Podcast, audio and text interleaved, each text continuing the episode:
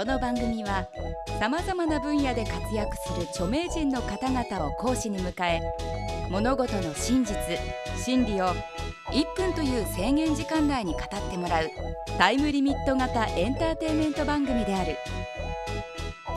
講義スタートから1分が経過するとたとえ話の途中でも強制的に講義は終了となってしまう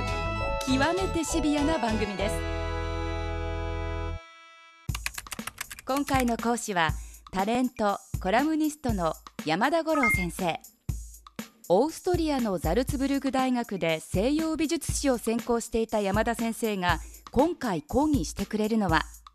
1分でわかるゴッホ。印象派の代表的画家ゴッホにまつわるエピソードを3回にわたって講義してもらいます。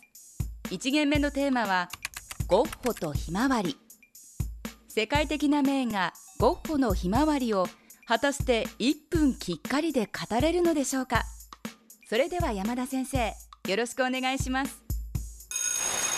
あ、のゴッホといえばねひまわりが有名なんですけれども日本にもあの新宿の損保ジャパン統合政治記念美術館に1枚ありますけど実はあのひまわり、えー、今6枚現存してるんですね。なんでそんなたくさん描いたかというと実はゴッホはアルルという南仏の町に行ってそこに芸術家の、えー、共同生活をしようとしてたのね。でそこに来る芸術家の数の分ひまわりを描こうとしたんですけども、まあ、来たのはゴーギャン1人だったということですね。でその後ゴーギャンとも喧嘩別れしちゃった後1人寂しくアルルの黄色い家でまたひまわりを描き続けたんですけども合計7枚あった。でそのうち1枚は戦前にですね山本小彌太さんという関西の繊維業者が買って日本にあったんですよ。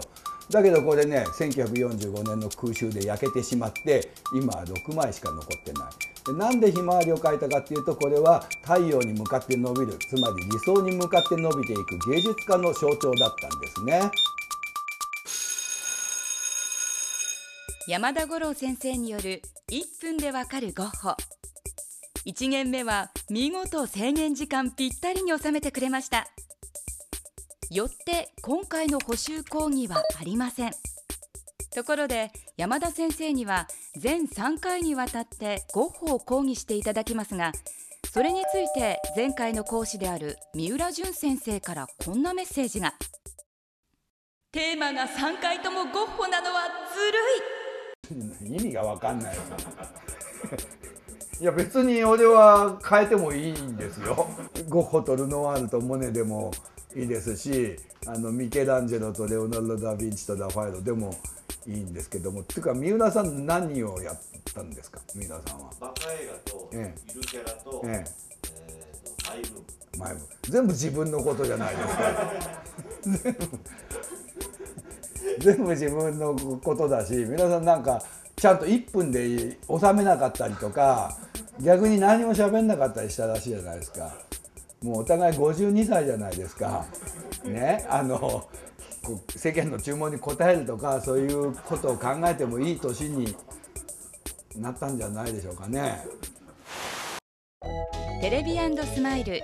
1分でわかる大学のホームページでは過去の講師陣の講義も見ることができます。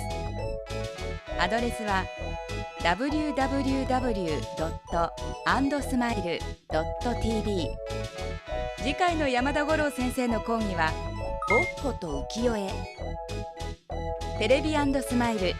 1分でわかる大学。本日はこの辺で閉校 Thank you.